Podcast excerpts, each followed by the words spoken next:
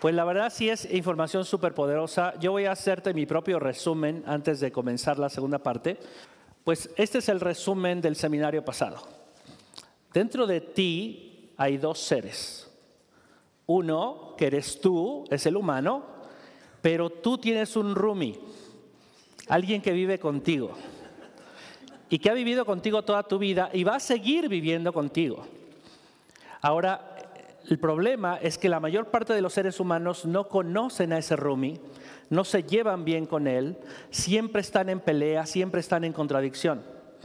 Ese Rumi es tu chimpancé.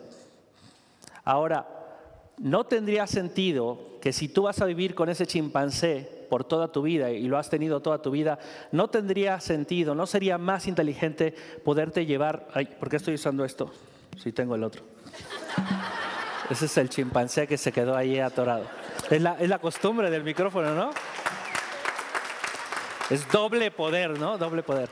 No tendría sentido, no sería más inteligente entonces llevarte bien con él, saberte su nombre, saber qué es lo que quiere, qué es lo que hace ahí.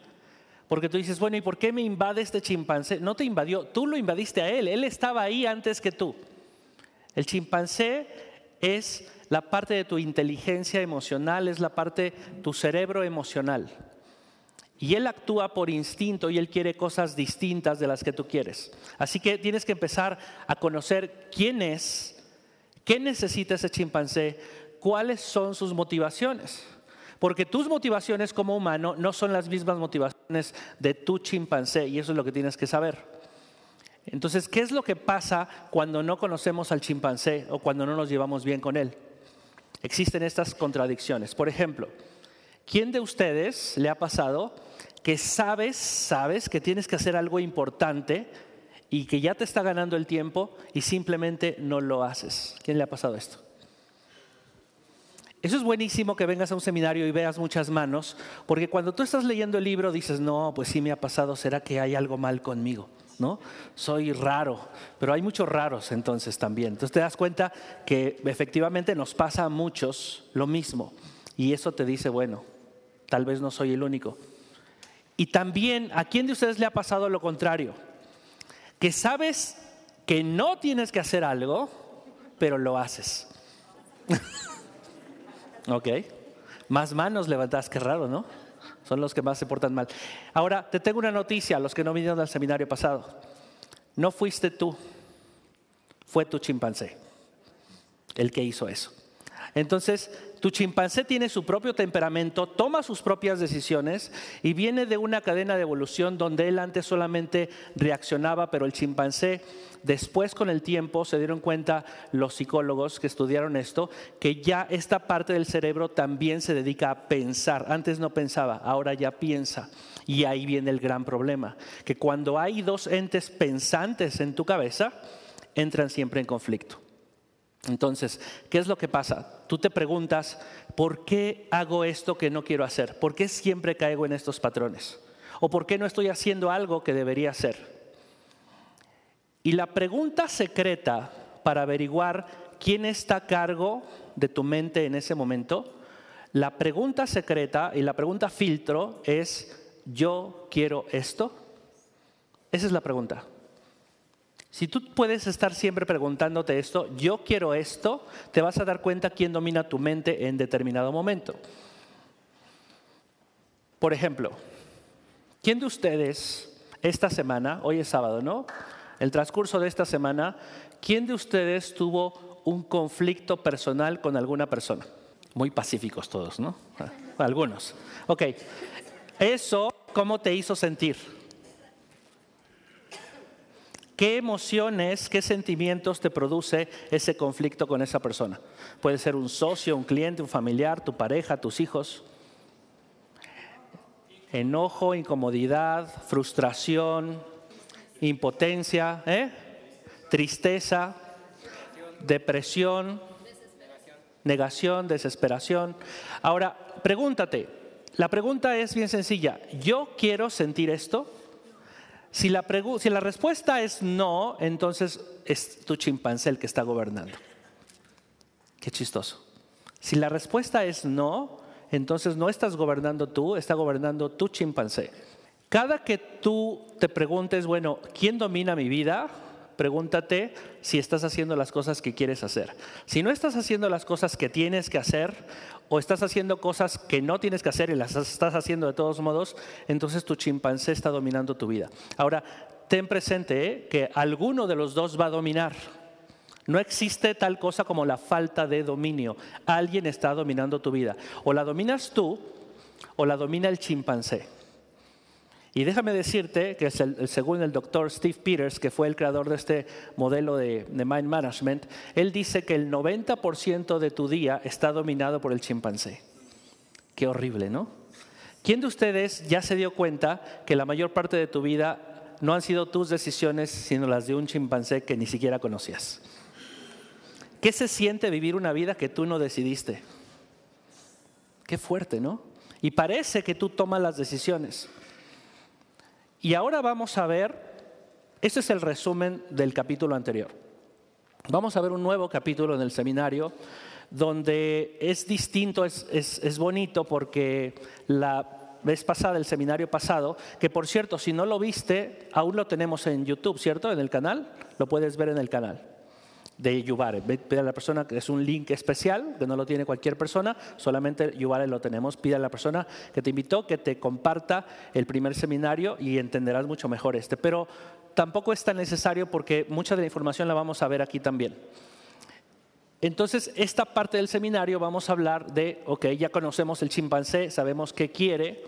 El chimpancé lo que quiere es descanso, comida, sexo, perpetuar la especie. Eso es lo que quiere el chimpancé. Son las cosas básicas y primarias. Y ahora vamos a ver cómo nosotros podemos dominar, no dominar, sino manejar al chimpancé. Porque ojo, tú no vas a poder controlar a tu chimpancé, solamente lo puedes manejar. Y vamos a ver esto en el capítulo de hoy. ¿Cómo manejar yo a ese ente que vive conmigo y que toma sus propias decisiones? ¿Y cómo puedo hacer yo para llevarme bien con mi chimpancé? Para hacerlo mi socio, hacerlo mi amigo y que me ayude a conseguir las metas en mi vida. ¿A quién de ustedes les gustaría que tu chimpancé te ayudara? ¿Te gustaría eso? En vez de estar peleando con tu chimpancé todo el tiempo, pues esto es la parte interesante del día de hoy. Así que, preguntas sobre tu chimpancé. ¿Conoces a tu chimpancé? ¿Sabes su nombre? ¿Quién de ustedes ya tiene nombre para su chimpancé?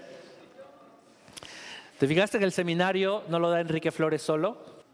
El seminario lo damos mi chimpancé y yo, ¿ok?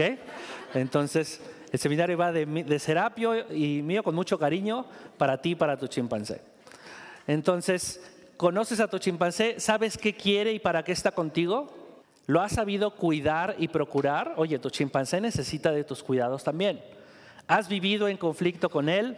¿Has sabido manejarlo para que te ayude a lograr tu propósito? ¿Cómo has manejado hasta ahorita tu chimpancé? Entonces vamos a entender, entrar directamente en el tema, lo que quiere el chimpancé, cuáles son los impulsos del chimpancé, para que entiendas exactamente de dónde viene esto. El chimpancé, sus impulsos es la tropa. El chimpancé lo que quiere es cuidar a su tropa. Pertenecer y cuidar a la tropa. El chimpancé lo mueve el ego, al chimpancé lo mueve el refugio, buscar refugio, estar seguro. La seguridad es muy, muy importante para un chimpancé territorio, los chimpancés son territoriales. ¿Quién de ustedes aquí se considera una persona celosa o celoso? No eres tú, es tu chimpancé. ¿Ok? Que eres una persona un poquito territorial. Comida, el chimpancé siempre va a estar buscando en alimento, siempre va a procurar que tenga siempre suficiente alimento.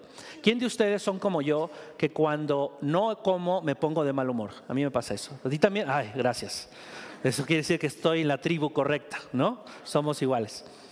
El chimpancé busca poder, porque tiene que ver el poder con el ego, ¿cierto? Está relacionado. El chimpancé busca sexo, obviamente. ¿Por qué? Pues porque es su forma de perpetuar la especie. Tenemos esos impulsos sexuales a veces muy desarrollados precisamente porque la naturaleza quiere continuar.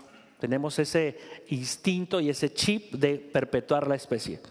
Tenemos ese instinto eh, parental ¿Quién de ustedes cuando ve fotos o películas de bebitos les gustaría tener un bebé también? A ustedes. ¿Te ha pasado eso? Que ves una película, no te hagas, claro que sí. Vas a ver una película y dices, ah, yo quiero uno, ¿no? Curiosidad, el chimpancé es curioso. Se mete a cualquier rincón donde no lo llaman. Por ejemplo, Serapio es súper curioso. Se la pasa metiéndose donde no lo llaman, investiga cosas que no tendría que estar investigando. Yo digo, a ver, vamos a enfocarnos en esto, pero a él le interesan otras cosas distintas de las que a mí. Mi chimpancé, a ver si te pasa lo mismo que a mí, yo soy de los que digo, a ver, Enrique, nos vamos a enfocar, vamos a hacer esto enfocadísimos. Ok, me voy a enfocar. Hay una ardilla y vas a retar la ardilla. El pero ese es el chimpancé mío. ¿A quién de ustedes es como yo? Que se distrae fácilmente. Okay. Y el chimpancé también busca seguridad. El chimpancé lo más importante es estar seguro, protegido, con comida, con sexo, con sus bebitos aquí cuidando, cuidando su territorio. Este es el chimpancé que habita dentro de ti.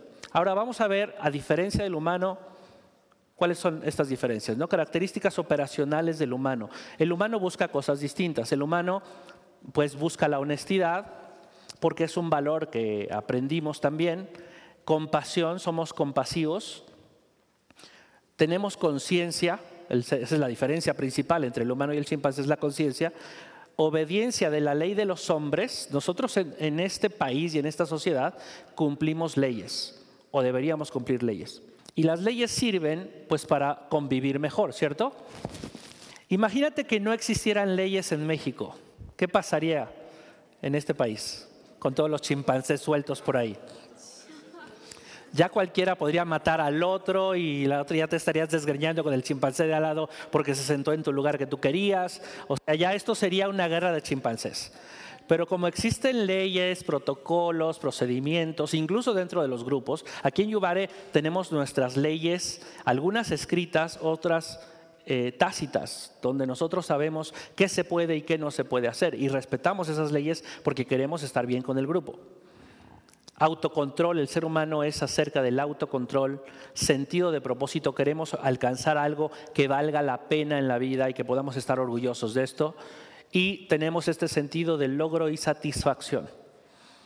Queremos sentirnos satisfechos no solo con el resultado, sino también nos sentimos satisfechos con el esfuerzo que yo digo, ¿por qué nos sentimos satisfechos con el esfuerzo si el esfuerzo es solo esfuerzo?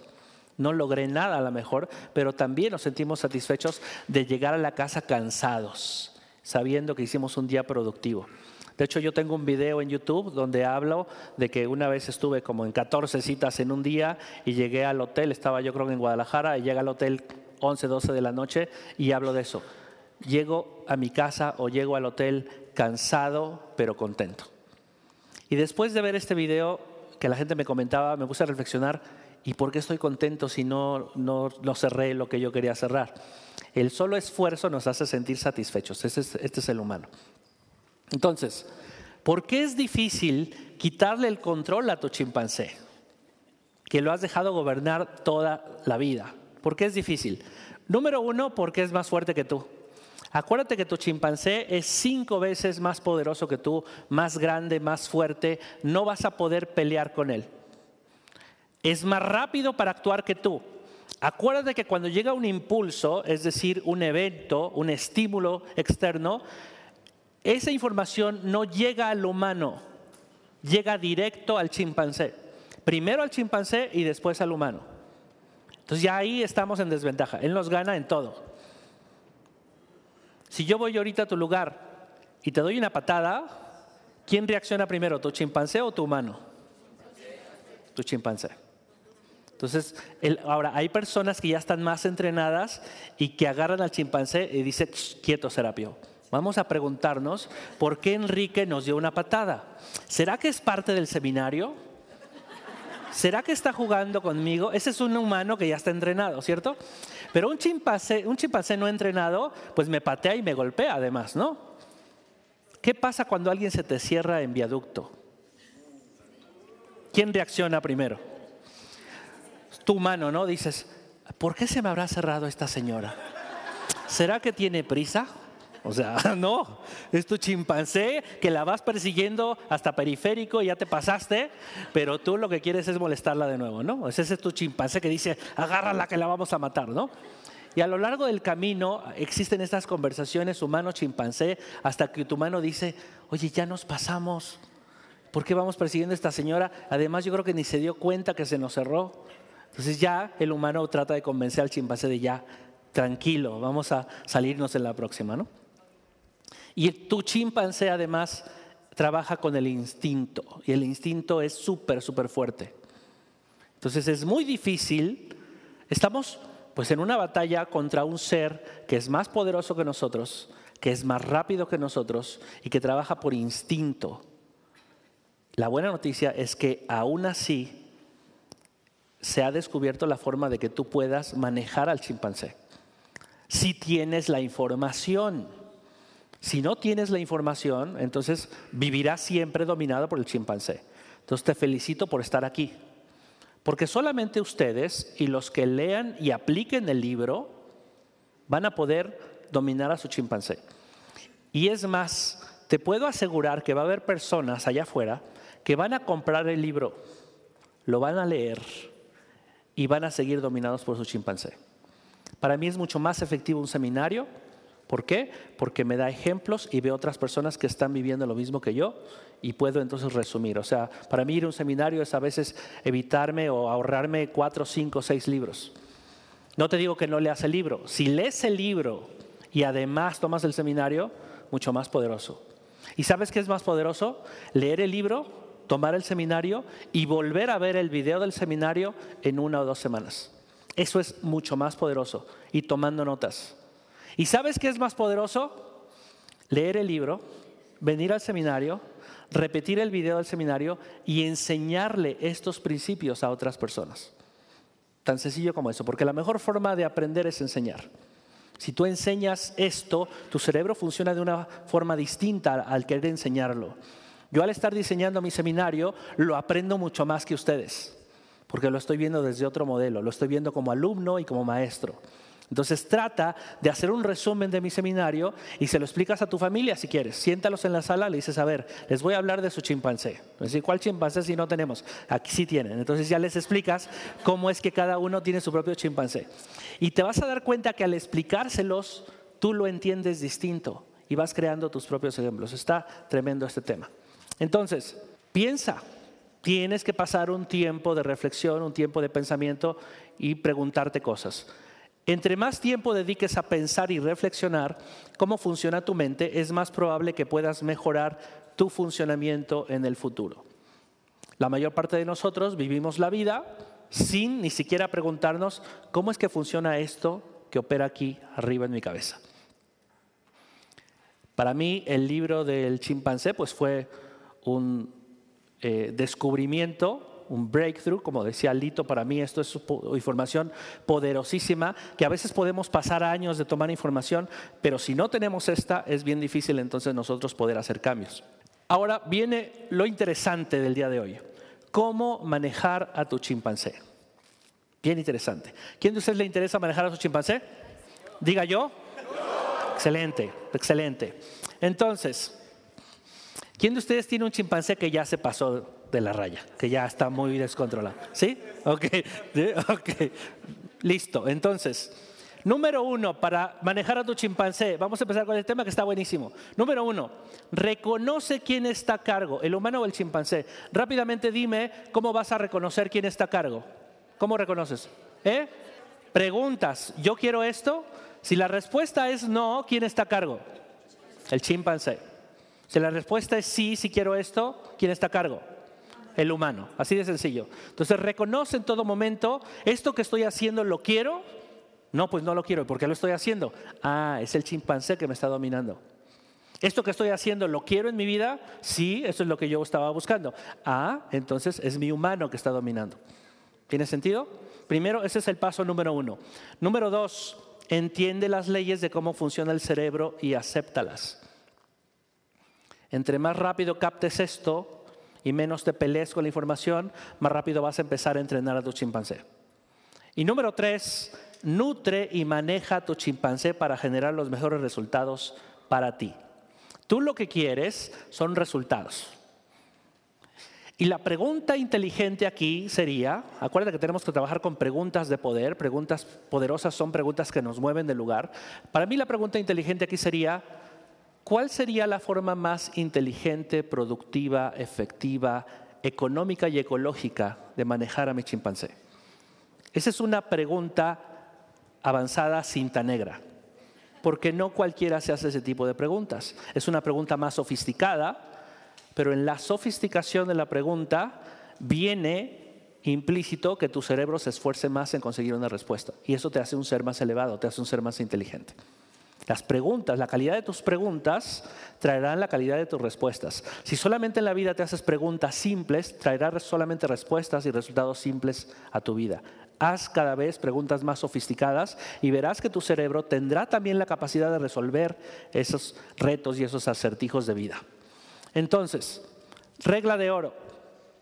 Reconoce que cuando estás teniendo sentimientos, pensamientos o comportamientos que no quieres tener, entonces estás siendo secuestrado por tu chimpancé.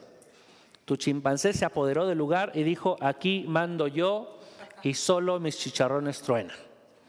Y es difícil sacar al chimpancé de ahí. Pero queremos entonces que el chimpancé haga lo que nosotros queremos. Queremos entonces manejarlo. Pregunta básica para saber quién está sacado, como te decía, si quiero esto, esto ya lo vimos. Ahora, reconoce las frases típicas del chimpancé. Cuando te cachas a ti mismo diciendo estas frases, es tu chimpancé hablando.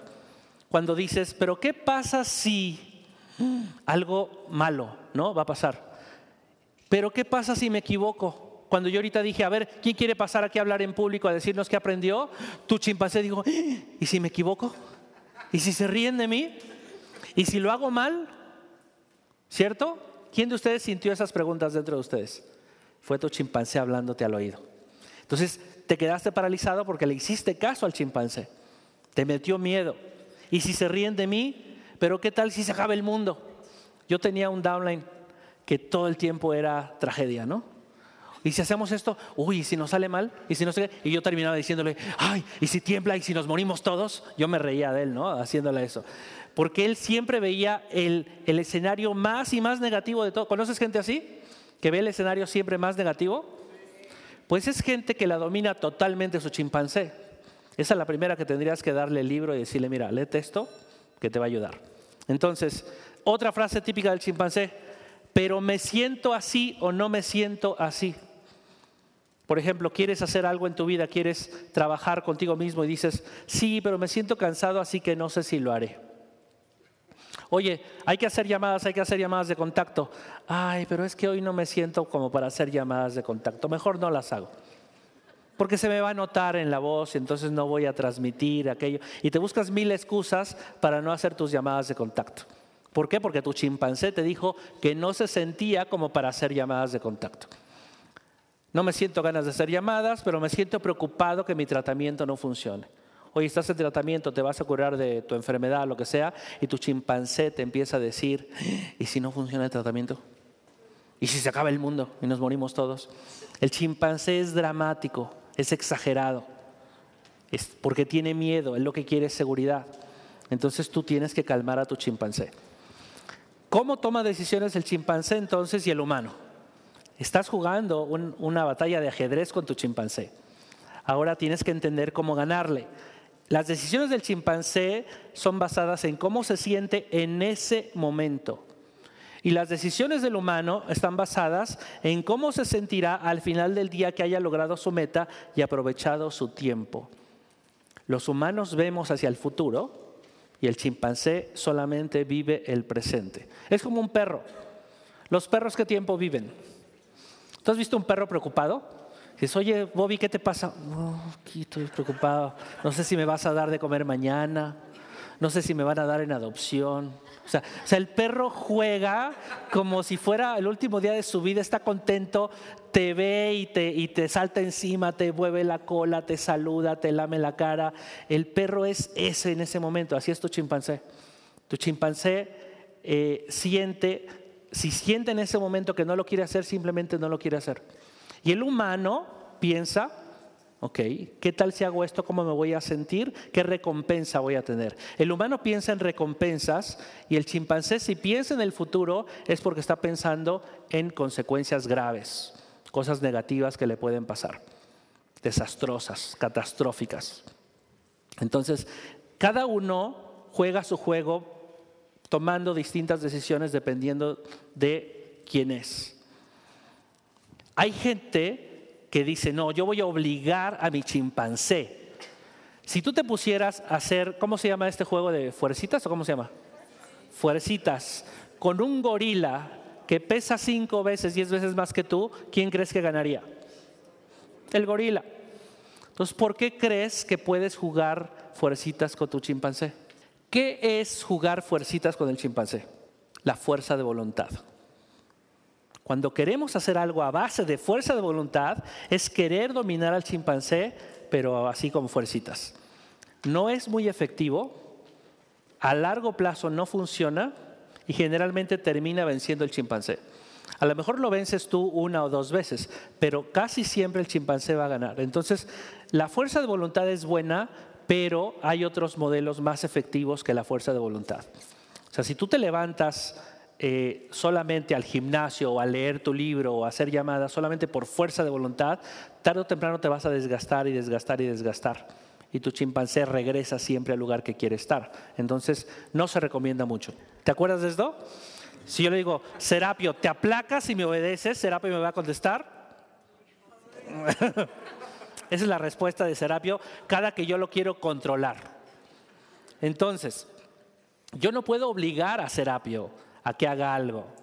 Lo puedo persuadir, lo puedo convencer.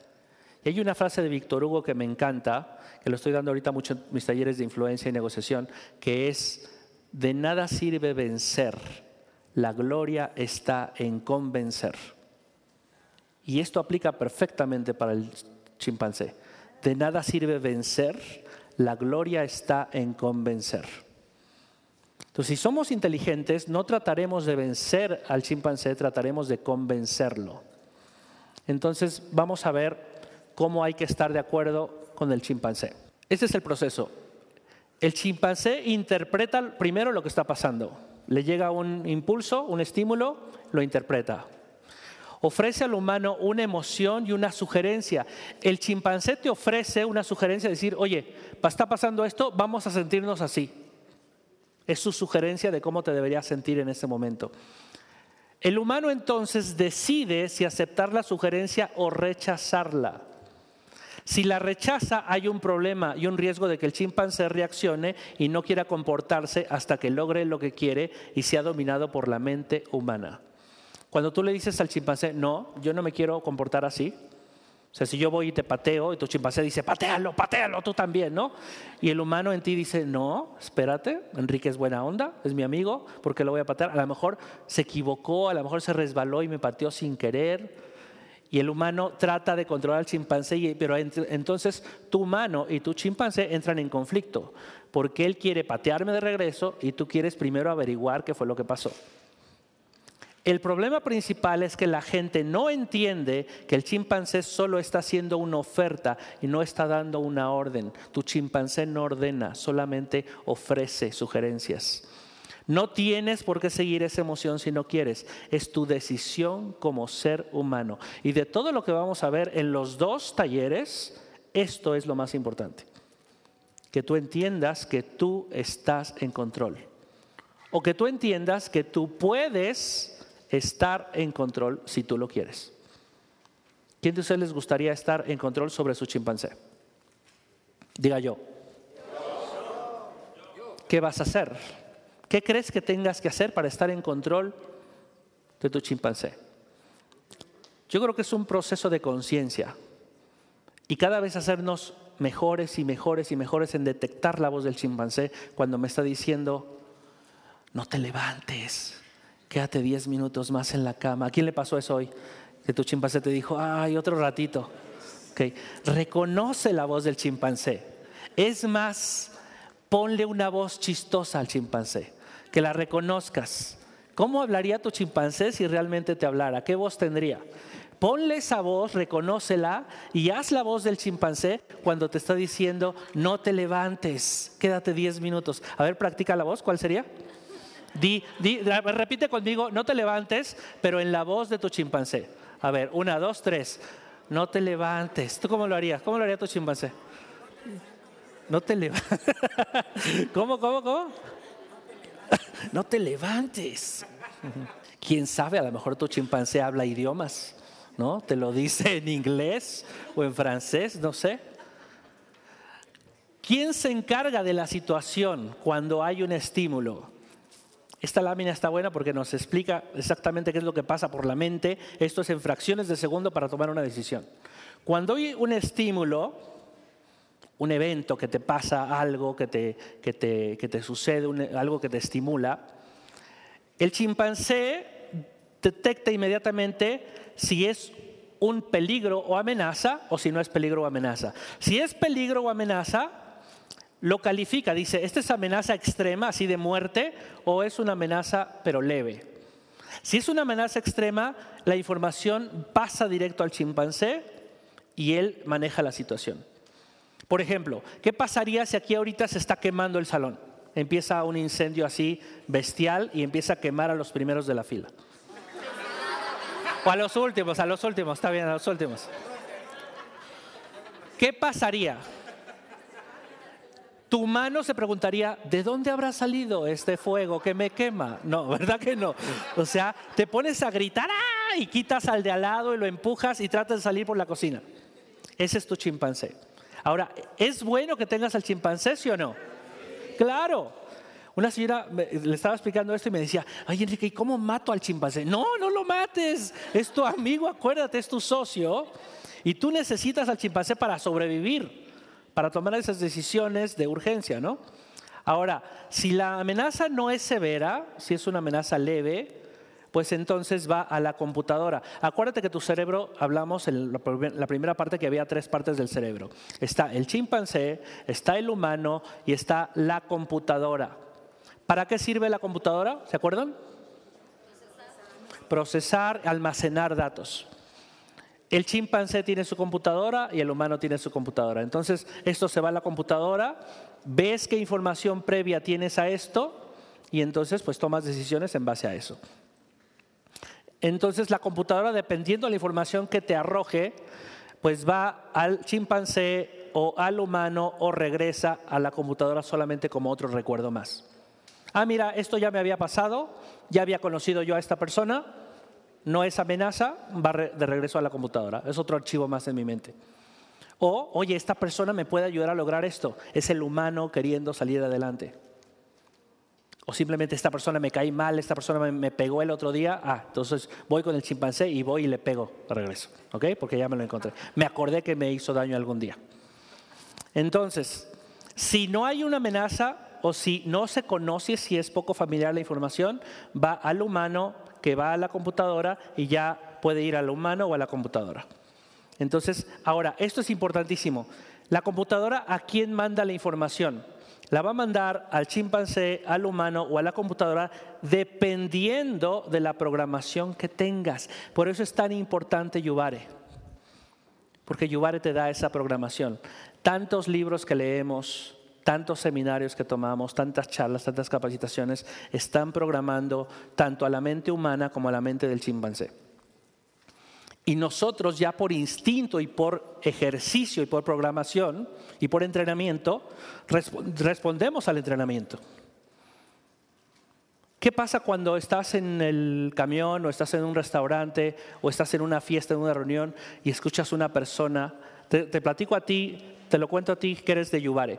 ¿Qué pasa si estás en una reunión y alguien al lado tuyo, un amigo del amigo del amigo, dice, oye, ya estoy harto de mi trabajo, quisiera conseguir algo más? ¿Qué haces? ¿Quién de ustedes lo contacta en ese momento? Eso es la programación que tienes. Ese es el humano diciendo, ¡Ots! Este es mi nuevo frontal. Así de sencillo. Entonces, es bien, bien importante que estés programando tu mente en cada momento. ¿Por qué? Porque de ahí depende cómo vas a reaccionar en la vida. Los impulsos del chimpancé no pueden modificarse. ¿Te acuerdas? ¿Quién de ustedes me repite los impulsos del chimpancé rápidamente? Sexo, comida, poder, ego, seguridad, refugio, territorio. Eso no se puede modificar, eso ya va a estar ahí siempre. Pero sí se puede modificar su conducta, la manera en que él reacciona para buscar estas cosas. Entonces, un chimpancé mal atendido es más difícil de controlar que uno bien atendido. Este eventualmente te atacará y lo hará desde lo emocional donde sabe que te duele más. Tu chimpancé ataca siempre del lado emocional, porque es el pensamiento emocional. Entonces, si tu chimpancé está mal atendido, te va a atacar más que si estuviera bien atendido. Entonces la pregunta para ti sería, ¿qué tan bien atendido está tu chimpancé? ¿Tú qué crees? No sé, cada uno atiende a su chimpancé distinto. Cuando has nutrido a tu chimpancé, cuando has nutrido a tu chimpancé correctamente, entonces este está más dispuesto a escuchar lo que el humano tiene que decirle. Si ya tu chimpancé ya le comió, durmió, se siente cuidado, protegido y tal, ya está contento y cuando le hablas, escucha, porque ya no está preocupado. Pero si, tu chimpancé lo tiene sin comer, sin dormir, sin beber, sin jugar, sin hacer todo aquello que a él le gusta, ¿tú crees que te va a escuchar? Tú le dices, a ver, tranquilízate, vamos a estar bien. El chimpancé se pone como un loco. ¿Qué pasa cuando una persona está molesta y le dices, cálmate? si es mujer. No, cualquier persona yo creo, ¿no? Generalmente se exaltan más, ¿cierto? O sea, no has, primero que nada, no, no has atendido sus necesidades y quieres que te escuche. Entonces, primero hay que cuidar al chimpancé si realmente quieres escuchar. Esta es nuestra forma de persuadir y disuadir al chimpancé. ¿Cuál es la diferencia entre persuadir y disuadir? Que es el seminario que estoy preparando ahora, el nuevo. Persuadir y disuadir, ¿qué es? Hay persuasión, persuasión y disuasión. ¿Qué es que es disuadir? Persuadir es convencer a alguien con razones de que haga algo. Y disuadir es convencerlo de que no lo haga, de que cambie de dictamen o de opinión. Ahora, tú puedes hacer eso con tu chimpancé también. Puedes persuadirlo o disuadirlo, pero todo va a depender de qué tan bien alimentado y cuidado lo tengas. Por eso es bien importante que conozcas a tu chimpancé, que le pongas nombre, que lo trates bien y que lo cuides, como si fuera tu perrito, como si fuera tu mascota. Ahora, no sé, esto es acá entre nos, porque no sé si al chimpancé le gusta que le digan mascota. El mío ya se está enojando. El mío será, se dice, ¿cómo que mascota? ¿Qué te pasa? Bueno, tranquilo, de mi socio. Entonces tengo que cuidar las necesidades de mi socio para que esté bien. Entonces, la regla aquí sería entonces nutrir antes que manejar. Esa es la regla. ¿Quieres manejar a tu chimpancé? Primero lo nutres y después lo manejas, no al revés. Porque si lo haces al revés no va a funcionar, ¿cierto? Entonces, nurture first, then manage. Y cuando él ya está más tranquilo y más contento, es más manejable, tal cual un animal, tal cual un perrito, tal cual un gato, no sé. Los gatos no sé, pero los perros sí. Alguien me decía que yo tenía que tener un gato. Y digo, ¿por qué voy a tener un gato? A mí me gustan los perros. Dice, no, es que los gatos te dan muchas lecciones de vida. Al parecer hubo un artículo en Facebook, una cosa así de los gatos lo que te enseña. Digo, ajá, ¿y qué me va a enseñar a mí un gato? Dice, bueno, te enseña, los gatos te enseñan a que te buscan cuando quieren cariño y también ellos son, cuando quieren estar solos, están solos. O sea, ellos eh, te enseñan a estar en el momento. Y yo le decía, eso yo ya lo sé hacer. ¿Para qué necesito un gato que me enseñe a estar solo, a buscar cariño? No sé cómo funcione, pero los perros yo sí sé que son así. Los a, mi, a mi perro si lo tengo bien cuidado y ha corrido y le, y le ha alimentado y ha jugado, entonces está más accesible. En cambio, un perro que lo tiene salud, que lo tiene sin correr, sin bañar, sin cuidar, sin comer, es un perro que va a ser más difícil de manejar. Entonces, formas sanas de darle a tu chimpancé lo que tu chimpancé requiere.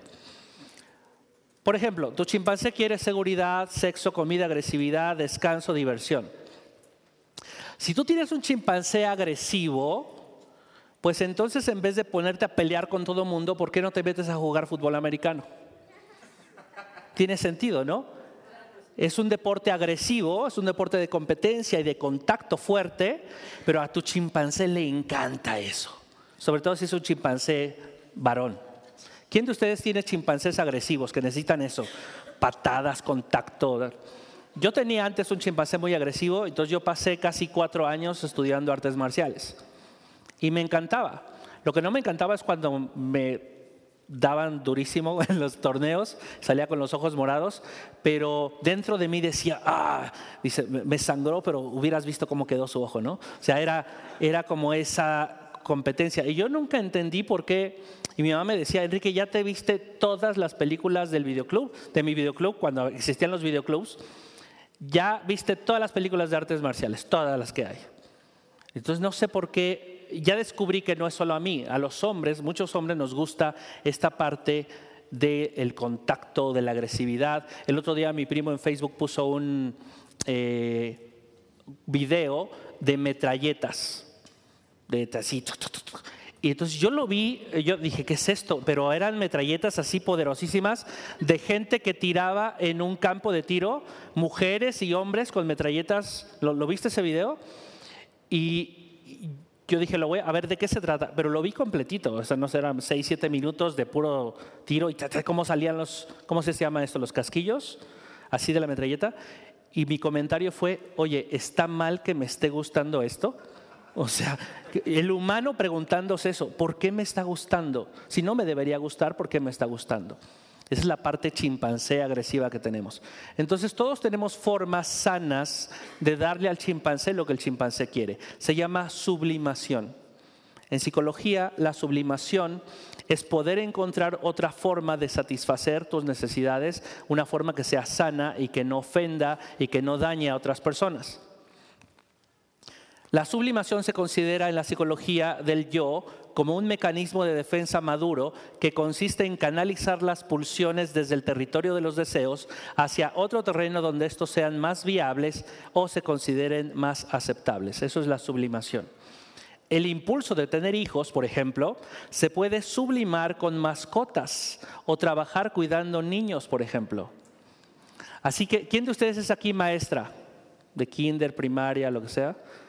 Generalmente las maestras, pues a lo mejor tenían ese impulso de tener hijos y como dijeron, bueno, no es el momento para mí de tener hijos, ¿qué voy a hacer? Pues cuidar los hijos de otros.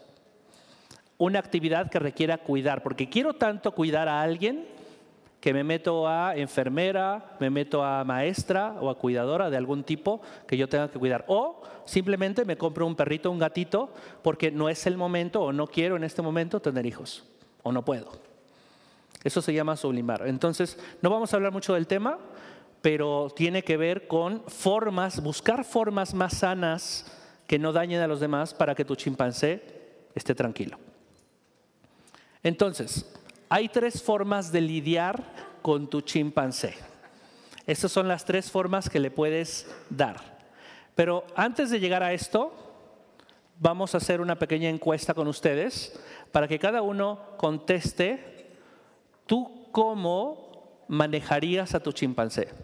Si tu chimpancé quiere algo para ti, ¿cuál es la mejor forma de tú dárselo y a la vez que él te ayude a obtener lo que tú quieres? Entonces, trabaja con una pareja, encuentra una pareja y comenten cómo harías tú para manejar a tu chimpancé. Perfecto. ¿Quién de ustedes quiere venir a decirnos su idea de cómo manejar al chimpancé? Adelante, Jackie, vente. Un aplauso para Jackie.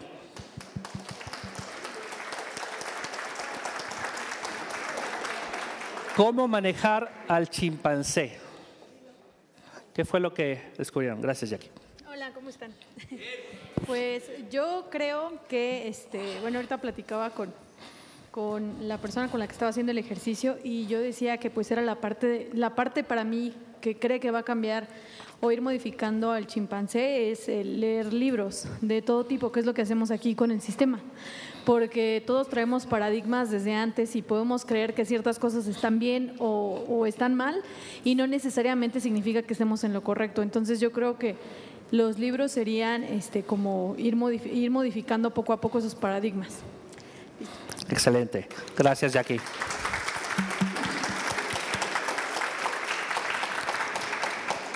Totalmente de acuerdo. La programación es súper importante, porque la programación va afectando al humano que afecta al chimpancé. Entonces, como dice César Millán, todavía otra vez hablando con el micrófono, Serapio que quiere el micrófono.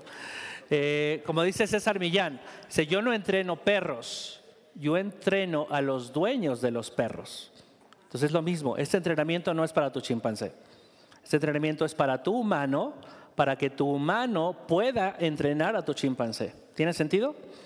Entonces, tres formas de manejar a tu chimpancé, con lo cual va a estar contento. Número uno, ejercicio. Número dos, encierro. Y número tres, bananas.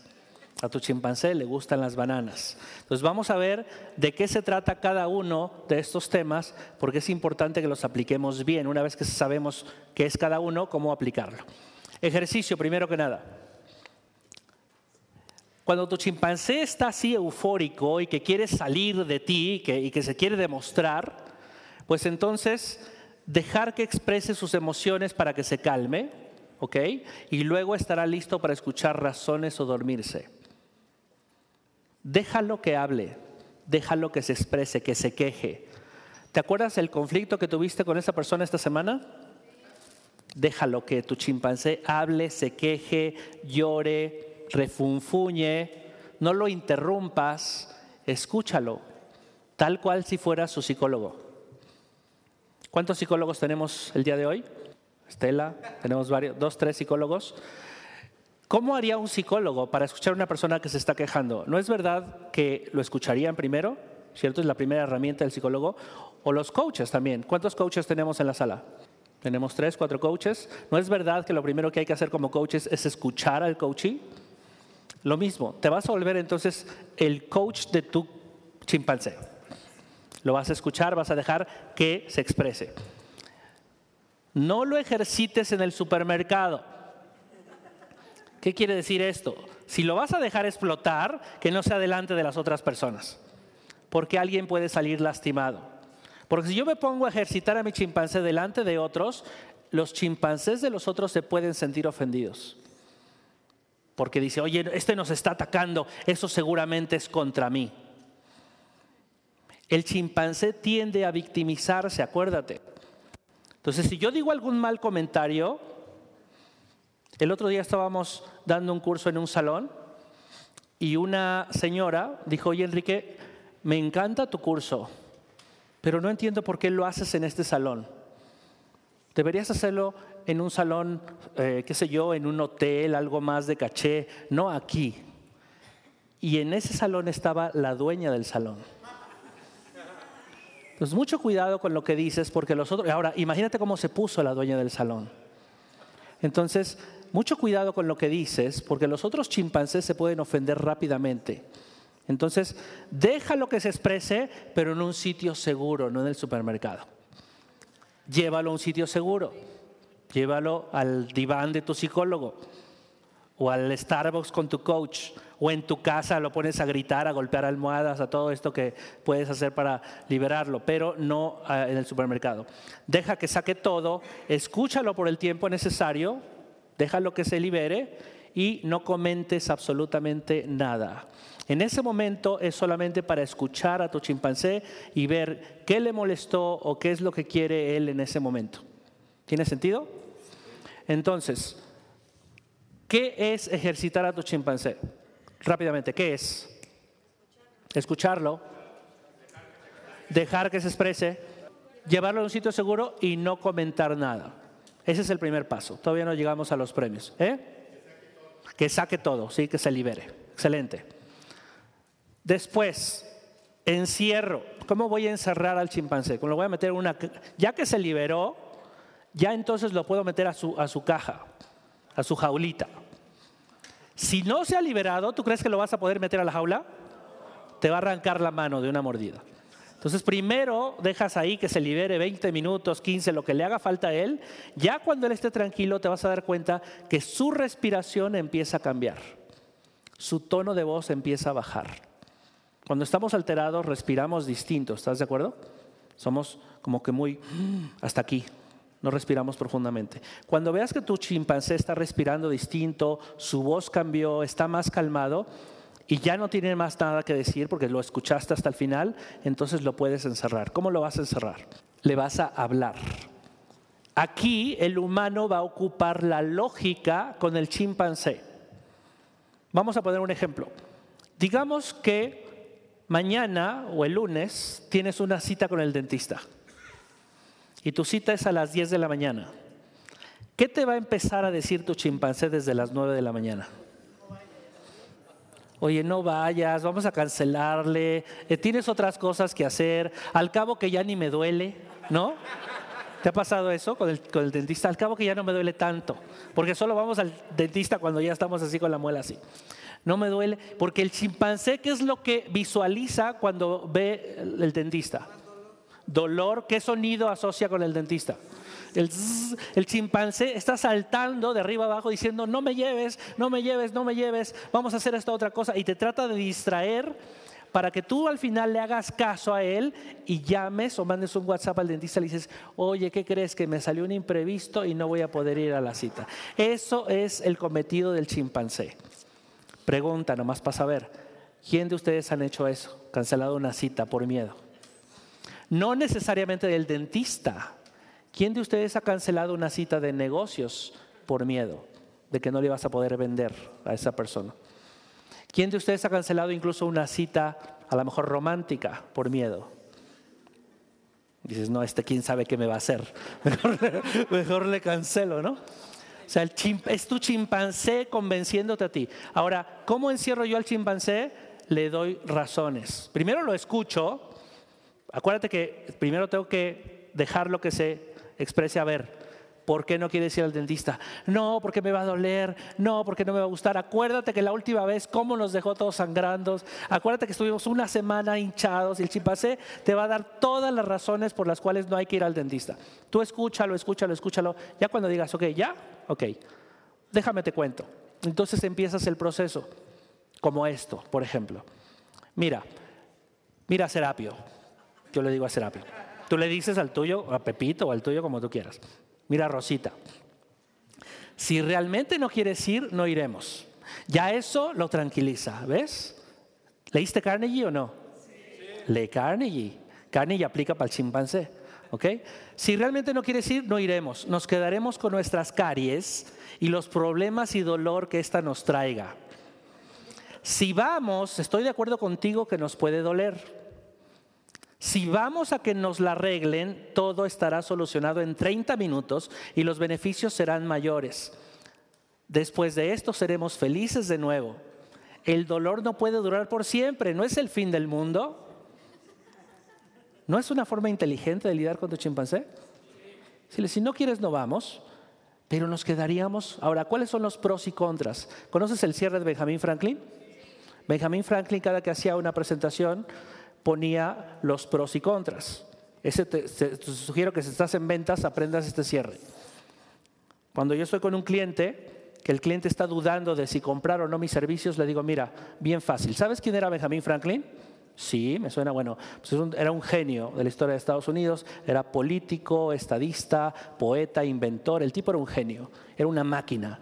Y la forma en que él tomaba sus decisiones los hacía así. Él ponía aquí lo que está a favor, los pros y contras. Entonces, ¿quieres comprarme mi producto pero no sabes porque tienes algunas dudas? Te entiendo perfectamente. Con eh, esta lámina, con esta tabla yo te voy a enseñar cómo tomar una decisión mucho más inteligente de la forma en que Benjamin Franklin lo haría. Y el cliente dice, ah, sí, a ver, ¿cómo es eso? Bueno, ¿cuáles son los pros de comprarme mis servicios? Y entonces yo escribo, pues esto, tienes esto, vas a aprender esto, vas a incrementar tus ventas, vas a tener un grupo más unido, vas a conocer lo que es el chimpancé y cómo manejarlo de tus clientes y tus empleados. Le menciono una lista de pros. Dice, ah, ok, ahora los contras. ¿Qué de contra ves en contratar mis servicios? Pero yo ya no escribo nada. Le paso la pluma a él y dijo que él se mate solo. Entonces él ya tiene que pensar, dice, bueno, los contras pues es el dinero, ¿ok? El tiempo y ya no se le ocurre más. Digo, ajá, dinero y tiempo. Ah, ok.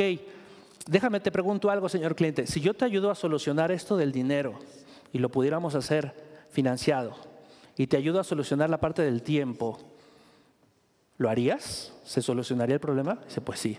Entonces no te preocupes. De estos dos, ¿Qué decisión más inteligente es la que deberías tomar si tienes todos estos beneficios y solamente estos dos contras? ¿Cuál es la decisión que Benjamin Franklin tomaría? Ah, no, pues esta. ¿Cuál tomarías tú? Él se sentiría tonto decir que tomaría esta, ¿cierto? El, el, ego del chimpancé le dice, no, pues sí, la neta es que es esta. Entonces, este es el cierre de Benjamin Franklin y funciona también con tu chimpancé.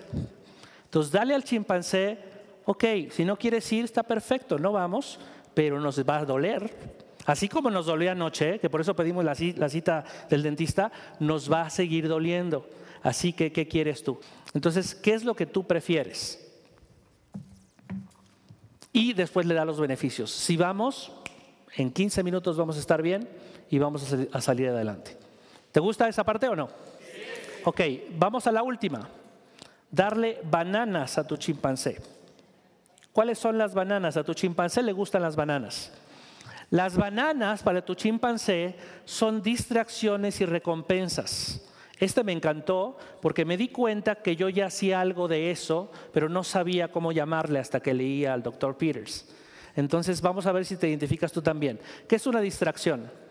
Por ejemplo, ¿quién de ustedes le pasa en las mañanas que no se quiere levantar? Que pones el snooze. ¿Sabes cuál es el snooze? El que te da 10 minutos más le das, ay, otro ratito, otro ratito. Yo una vez me pasé dándole como 12 veces al snooze, así, pero dormía de cachitos, de 5 minutos, así impresionante, hasta que dije, qué tontería, porque ni estoy durmiendo bien, ni me estoy levantando, estoy en un ahí in between que no me sirve para nada y era puro sufrimiento, porque cada que aprietas es sufrir porque sabes que no vas a poder dormir. Entonces es una decisión totalmente ilógica, irracional, y ahí me di cuenta que estaba dominado por Serapio. El humano quería despertarse, pero Serapio decía, no, cinco minutos, cinco minutos. Y Serapio metía la mano ahí. Entonces tuve que aprender una estrategia para levantarme y para poder decir a la primera me tengo que levantar. Entonces, ¿qué es lo que se te recomienda? No dejes que tu chimpancé piense. Cuando te vas a levantar, no dejas que piense dale una orden en ese momento. Por ejemplo, la, distracción es contar y moverte al mismo tiempo. Vamos a poner el ejemplo. Suena la alarma. 6 de la mañana, 7 de la mañana, a la hora que tú te levantes. Suena la alarma, abres los ojos y Serapio, ¿qué es lo primero que dice? Otro ratito más. Cinco minutos más. O, te quedas pensando, ¿sí necesito este trabajo? ¿Sí, neta, neta? ¿No será mejor poner un puesto de tacos? Neta, neta, tengo que pagar la renta este mes. Entonces, Serapio empieza a pensar justificaciones para que tú te quedes 10 minutos más durmiendo. Esas son las, el pensamiento. Acuérdate que Serapio también piensa. Eso lo hizo mucho más peligroso. Cuando era instintivo era una cosa, pero ahora que el, chimpancé piensa, se hizo diez veces más peligroso. Porque se confunden sus pensamientos con los tuyos. Sobre todo para gente no entrenada, que no vino a este seminario, está confundida en la vida pensando que, sus, que los pensamientos de sus chimpancés son los de ellos. ¿Te das cuenta lo peligroso que sería eso que no hubieras venido hoy? Wow, te salvaste. Porque hoy sí vas a poder reconocerlo. Entonces, en cuanto Serapio te empiece, o tu chimpancé te empieza a decir, no, cinco minutos más no te levantes, tú inmediatamente empiezas a contar y a moverte. Tú, antes de que Serapio te empiece a dar razones por las cuales quedarte diez minutos, dices, no, nos tenemos que levantar ya a las de cinco. Ah, le dices, nosotros no podemos tomar decisiones todavía Las decisiones se toman cuando uno está de pie y esa es la orden que yo le doy a Serapio. Decisiones de pie. ¿Ok? Entonces a las de tres ya tenemos que estar parados. Serapio se va a quejar, pero no le vas a dar tiempo. Serapio va a empezar a gritar, no, pero es que uno, dos, al dos ya quitaste las cobijas y al tres ya estás en el piso. Y al cuatro ya estás caminando al baño y al cinco, es bien importante el cinco, son cinco segundos. ¿Qué vas a hacer en el segundo cinco? En el 1 te levantaste, en el 2 quitaste las cobijas, en el 3 estás con los pies ya en el suelo, en el 4 estás camino al baño. ¿Y qué debes hacer en el segundo número 5? Celebrar, celebrar que estás de pie.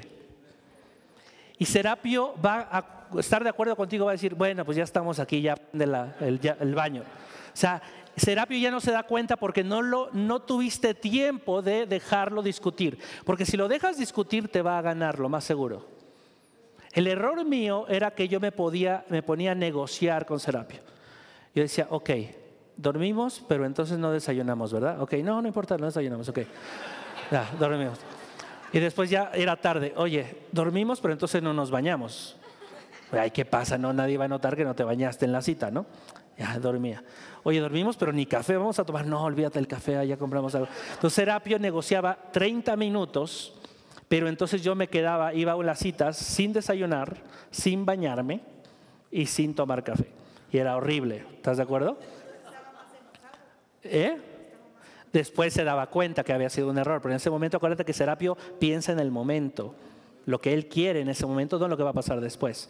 Entonces, la manera de negociar con Serapio ahora es no negociación.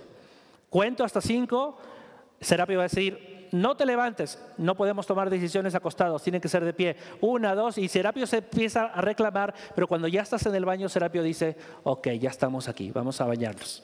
Y entonces disfruta el baño, pones tu cancioncita, etcétera, y Serapio empieza a cantar contigo en el baño ya se le olvidó a Serapio en ese momento que quería dormir más. ¿Tiene sentido o no?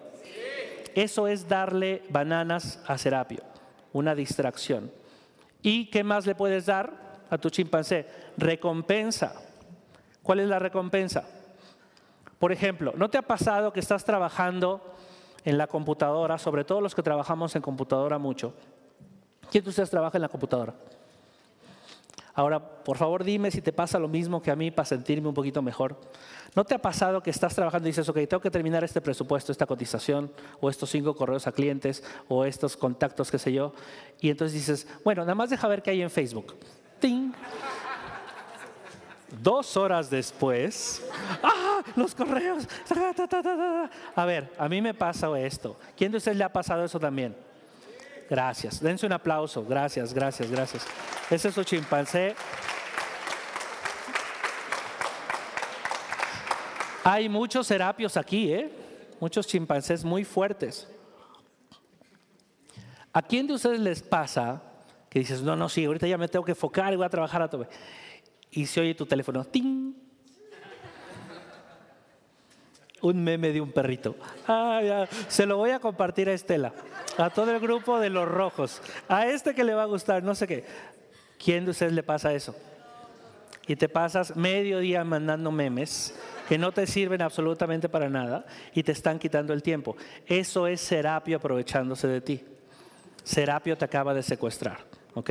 Entonces, vas ahí, le vas a dar una recompensa a Serapio. Serapio te dice, abre el Facebook, oh, nomás un ratito, nomás a ver qué dijeron. Nomás a ver cómo está tu foto. Nomás vamos a subir este comentario. Que Y entonces tú puedes decir a Serapio, a ver Serapio, yo sé que quieres ver Facebook, acuérdate, háblale como un adulto, ¿no? Yo sé que quieres ver Facebook, yo sé que quieres ver WhatsApp, quieres mandar memes, quieres hacer esa llamada con tu comadre, pero vamos a hacer esto. Si me dejas mandar estos cinco correos, vamos a mandar estos cinco correos y te dejo ver 15 minutos de Facebook. ¿Te parece? Ah, bueno. Pero nada más esos cinco correos, te dice Serapio. Sí, sí, sí, nada más son cinco correos rapiditos y vemos 15 minutos. Es más, te lo voy a subir. Te voy a dar 15 minutos de Facebook, 10 de WhatsApp y un café. Ya está. Y Serapio dice, órale, va. Negociaste con Serapio, le diste 15, 10 y el café. Entonces te deja trabajar. Y, y, más bien Serapio te dice, apúrate, apúrate, mándale, mándale, porque él ya quiere llegar. Entonces tú ya terminas.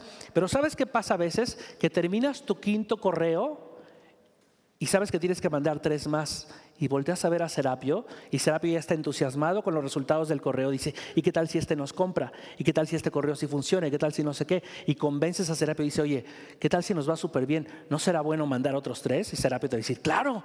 Ya está entusiasmado Serapio con lo que estás haciendo. Tu chimpancé se entusiasma rápidamente cuando lo pones a actuar en el momento. ¿Te has dado cuenta de eso? Para mí, lo difícil, por ejemplo, de hacer ejercicio o de ir al gimnasio, no es entrenar ni regresar del gimnasio. Para mí lo difícil es ir al gimnasio. Una vez en el gimnasio, lo que quieras, puedes estar dos horas ahí, sudando, levantando fierros todo el día, no pasa nada. Pero el hecho de salir de mi casa e ir al gimnasio me pesa, como no tienes una idea, porque Serapio me está agarrando. Pero una vez que está el gimnasio, Serapio se divierte conmigo. Y Serapio te dice, oye, otra horita más, otra media hora, está, está buenísimo, estamos sudando muy bien, no sé qué. Serapio se entusiasma rápidamente. ¿A quién le pasa también lo mismo que a mí? Okay. Entonces ya tienes ahí una fórmula para negociar con tu chimpancé, decirle, vamos a trabajar y te daré entonces tu recompensa. ¿Te gusta o no? Vamos terminando. Dale Carnegie decía, dime de qué forma satisfaces tu necesidad de sentirte importante y te diré qué eres. Todos ustedes, por sus chimpancés, tienen esta necesidad de sentirse importantes. ¿Tú qué haces en la vida para sentirte importante? ¿Quiénes de ustedes estudió una carrera para sentirse importante? La mayoría. ¿Quién de ustedes escogió tal o cual trabajo o profesión por sentirse importante. ¿Quién de ustedes quieren calificar niveles en este negocio para sentirse importantes? Todos queremos sentirnos importantes. La diferencia la hace el qué es lo que haces para sentirte importante. Hay personas que para sentirse importantes humillan a los demás, pasan por encima de los demás o buscan a como de lugar el poder en la política para sentirse importantes, pero hacen desastres como han hecho nuestros políticos. Dime qué es lo que haces para sentirte importante y te diré qué es lo que tú eres. Entrena a tu chimpancé a que si quieres sentirse importante, lo haga de formas que ayuden a otras personas. Eso sería lo ideal. Tu chimpancé quiere ese ego, quiere sentirse importante. No es malo. Acuérdate que todo lo del chimpancé está ahí y no es que esté bien o esté mal, simplemente está. Ayúdale a conseguir ese sentido de importancia, pero haciendo cosas productivas para ti como humano y para otros humanos. Ese es el consejo que te doy el día de hoy. Entonces, resumen, ¿cómo entrenar a tu chimpancé? Háblale, dale razones, no discutas. Dale recompensas por el comportamiento deseado. Oye, si me dejas trabajar bien este día sin interrumpirme, cuando salgamos del trabajo te voy a llevar a comer un helado. Te voy a llevar al cine. Te voy a llevar a tu novia que ya la quieres ver. ¿Ok? Analiza quién está en control en todo momento. ¿Cuál es la pregunta para analizar quién está en control? ¿Quiero esto? ¿Quiero esto en mi vida? Si la respuesta es no, ¿quién está en control? el chimpancé. Haz que el logro de resultados y tu crecimiento sean tu prioridad. El humano tiene que estar basado en logros y crecimiento. Si no, es tu chimpancé el que está dirigiendo. Busca el propósito y el futuro en tu vida. Controla la información que metes en tu cabeza, súper importante. Sé selectivo con las personas, lugares y situaciones. Si te juntas con puro chango descontrolado, ¿qué crees que le va a pasar a tu chimpancé? Tu chimpancé, acuérdate que se entusiasma rápido. Si ves personas, si te juntas con puras personas que toman alcohol y se la pasan los fines de semana perdidos de borrachos de viernes a domingo, ¿qué crees que va a pasar con tu chimpancé?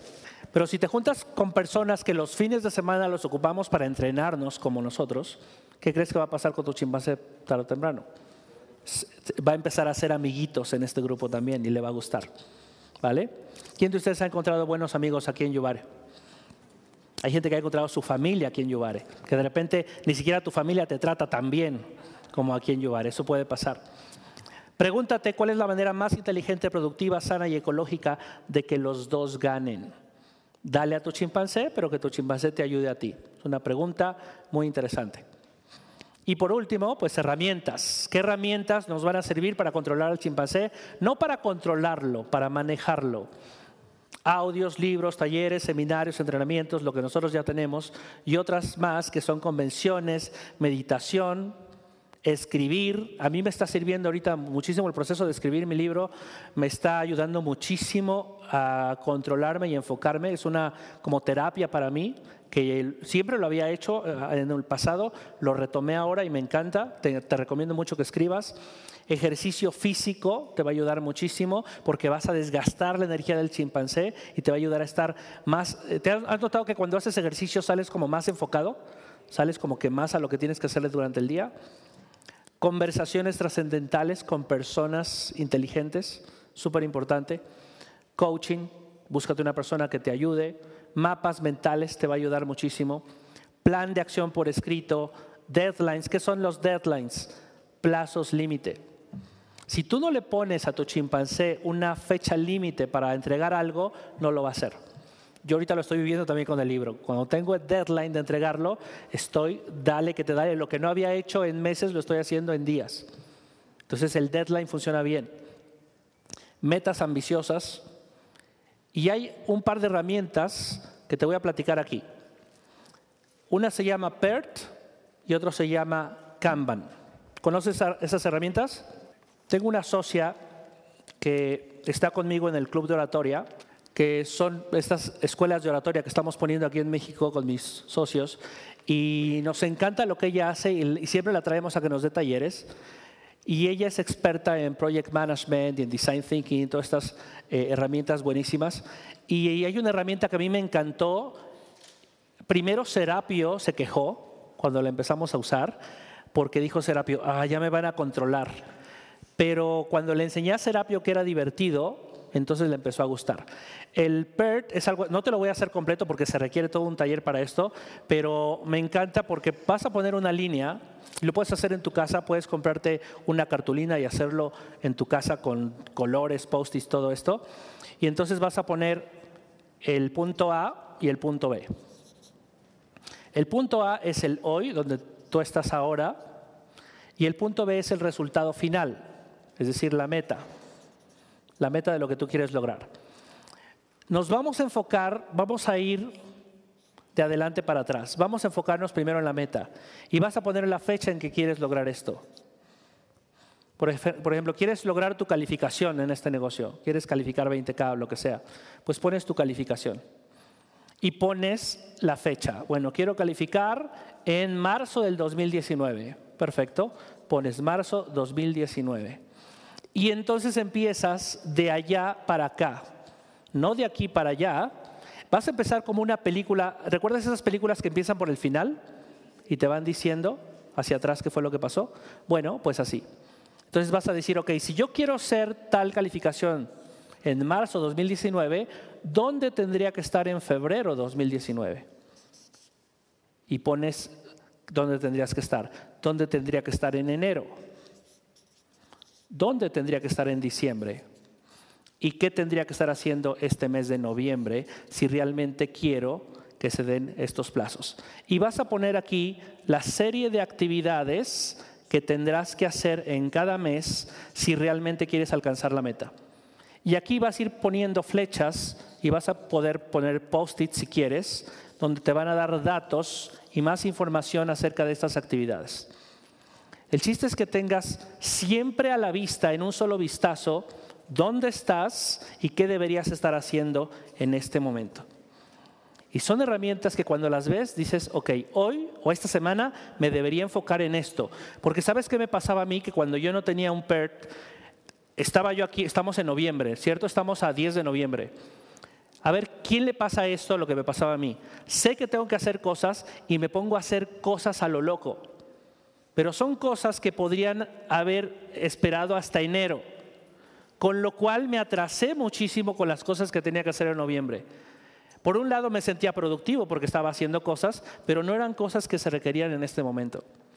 ¿Alguien le pasó eso también, como a mí? Ok, entonces el PER te va a controlar que tu tiempo y tu esfuerzo esté solamente dedicado a las cosas que tienes que sacar en este momento. Terminaste, perfecto, te pasas a las cosas que tienes que hacer acá. Terminaste, te pasas a las cosas que tienes que hacer acá. ¿Te gusta? Esto es un PERT. Y luego está un Kanban, que este me gusta más. A Serapio le gusta más el Kanban porque no es tan complicado, es divertido, es sencillo. Vas a poner una cartulina en tu casa y vas a rayarla así. Y vas a poner la meta que quieres lograr. Por ejemplo, para mí la meta de terminar rápido era terminar mi libro. Entonces yo puse aquí el to do, aquí en medio el doing y al final el done. To do son las cosas que tengo que hacer, doing son las cosas que estoy haciendo en este momento y done son las cosas que ya hice. Entonces, ¿qué es lo que vamos a hacer? Vamos a pegar aquí un montón de post-its de colores ¿Por qué de colores? Porque a Serapio le gustan los colores. No es obligatorio que sea de colores, pero a Serapio le gusta ver colores. Entonces, pongo, ok, para terminar el libro tengo que hacer esto, esto, esto, promoción, libro, corrección, edición, diseño, no sé qué, ta, ta, ta, ta, ta. Y ahorita estoy molestando mucho a mis amigos decir, ¿qué te parece esta portada? ¿Qué te parece este título? a lo mejor a algunos de ustedes les ha llegado un mensaje mío preguntándoles opiniones sobre el libro. Entonces, yo tengo que estar haciendo todo esto y lo que estoy haciendo hoy, digo, ok, esto de, eh, qué sé yo, escribir el capítulo final, lo estoy haciendo ahorita. Entonces, arranco el post-it de aquí y lo pego acá. Tan sencillo. Ah, también estoy haciendo esto, arranco este post-it y lo pego acá. Oye, ya terminé el capítulo final, lo arranco de aquí y lo paso a Don. Terminé esto, lo paso a Don. El juego consiste en pasar todos los post-its de aquí acá y está súper divertido. Y cada que pasas uno, celébralo con tu chimpancé. Di, yes, ya logramos uno en la columna del don. Vámonos por el helado. Así de sencillo. No tiene que ser una recompensa, vámonos de viaje. Vámonos por el helado. ¿Cómo? Ay, buenísimo. Atrás del post-it puedes poner la recompensa o en el mismo post-it. Decir, si logras esto, te daré esto. Oye, al final, cuando completes todo, le das un regalo grandote. Yo, por ejemplo, cuando termine el libro y que termine todo el proceso, me voy a tomar una semana sin hacer absolutamente nada. Es para Serapio esa semana. No me llamen, por favor. Serapio y yo vamos a estar viendo películas, vamos a ir de viaje a algún lado, vamos a caminar, vamos a correr, vamos a hacer lo que a Serapio le gusta. Pero esta herramienta le encanta a mi, a mi chimpancé porque es divertida y te da una sensación de logro impresionante y la estás viendo todos los días en tu oficina. ¿Te gusta esta herramienta? Ok, entonces empieza a aplicar para educar a tu chimpancé. Y por último, recomendación también, empieza a hacer todo lo que tengas que hacer en bloques de tareas. No te permitas lo que yo antes hacía, era decir, uy, tengo que hacer una llamada. Entonces dejaba lo que estaba haciendo y me ponía a hacer esa llamada. Y cuando terminaba la llamada me interrumpía y ya no, ya no podía regresar tan fácilmente a la actividad. Es lo que me decía Estela el otro día que comíamos, ¿no? Que cuando tú te interrumpes, por ejemplo, estás hablando con alguien y contestas un WhatsApp, te toma cinco minutos retomar la concentración en lo que estabas haciendo. Pues en la conversación con esa persona o el mail que estabas haciendo o la redacción que estabas haciendo. Y eso me pasaba horrible. Si estoy escribiendo el libro, leí un artículo, de hecho, yo ya ahorita estoy escribiendo, antes lo escribía con el internet prendido. ¿Tú sabes cuánto avanzaba? Porque yo, mi excusa era, oye, necesito internet, porque ¿qué, qué tal que quiero averiguar algo? Necesito Google ahí abierto. No es cierto. La forma más efectiva de escribir entonces, la forma más efectiva entonces es apagar internet. Si necesito googlear algo, lo anoto y lo hago todo por bloques. Ok, este bloque de cuatro horas voy a escribir, escribir sin parar. Este bloque de dos horas voy a investigar sin parar. Este bloque de dos horas voy a hacer llamadas sin parar. Este bloque de una hora voy a hacer ejercicio sin parar. Este bloque de media hora voy a ordenar la casa porque está ya hecho un desorden sin parar. Haz las cosas por bloques y no te interrumpas. Y leí un artículo que me encantó que decía que cuando pusieron a varios estudiantes a, estudiar y a hacer exámenes, y a unos hicieron tres grupos. A unos normales los dejaron pasar al salón para que estudiaran en sus computadoras y todos tenían su celular. Cuando tú vas a Starbucks y ves gente que está ahí estudiando, ¿qué tienen al lado normalmente? ¿Y cómo están? Escribiendo dos líneas y revisando, escribiendo dos líneas y revisando. Eso era el normal. El segundo grupo los dejaron estudiar con el celular ahí, pero les prohibieron tocarlo. Pero estaba el celular ahí pero no lo podían tocar, pero estaba ahí. Y el tercer grupo les dieron su computadora, se metieron a estudiar, pero les pidieron que dejaran su celular en el otro salón. ¿Te das cuenta que en realidad tanto el segundo como el tercer grupo no tocaron el celular? Pero el tercer grupo tuvo notas muchísimo, muchísimo más altas que el segundo y que el primer grupo, obviamente. Es ni siquiera pensar que tienes el celular. Entonces, cuando te quieras concentrar, yo lo estoy haciendo, apago el celular, lo dejo en mi cuarto y me voy a la oficina a trabajar. Y puedes estar dos horas y decir, Serapio se va a poner mal al principio, ¿eh? Serapio te va a, tu chimpancé te va a reclamar, te dice, oye, ¿y si pasa algo? ¿Y si es importante y no contestamos? Siempre está ese pensamiento de Serapio ahí, porque lo que quiere es ver memes. Realmente Serapio no quiere ver si pasa algo. Serapio lo que quiere es ver cuál es el último, ¿no? Pero te das cuenta que vivimos tanto tiempo sin celular, los que somos de la época de sin celular, que sobrevivimos sin celular. Y si yo te quitara el celular, ¿sabías que podrías sobrevivir? Millennial. ¿Sabías, ¿Sabías que podrías sobrevivir sin celular? Ok, de eso se trata.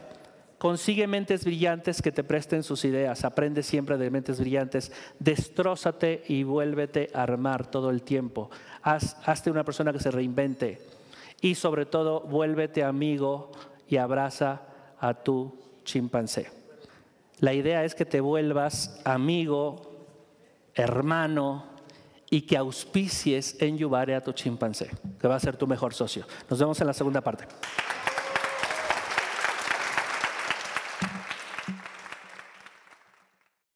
Todos los derechos reservados, Yubare. Prohibida su reproducción.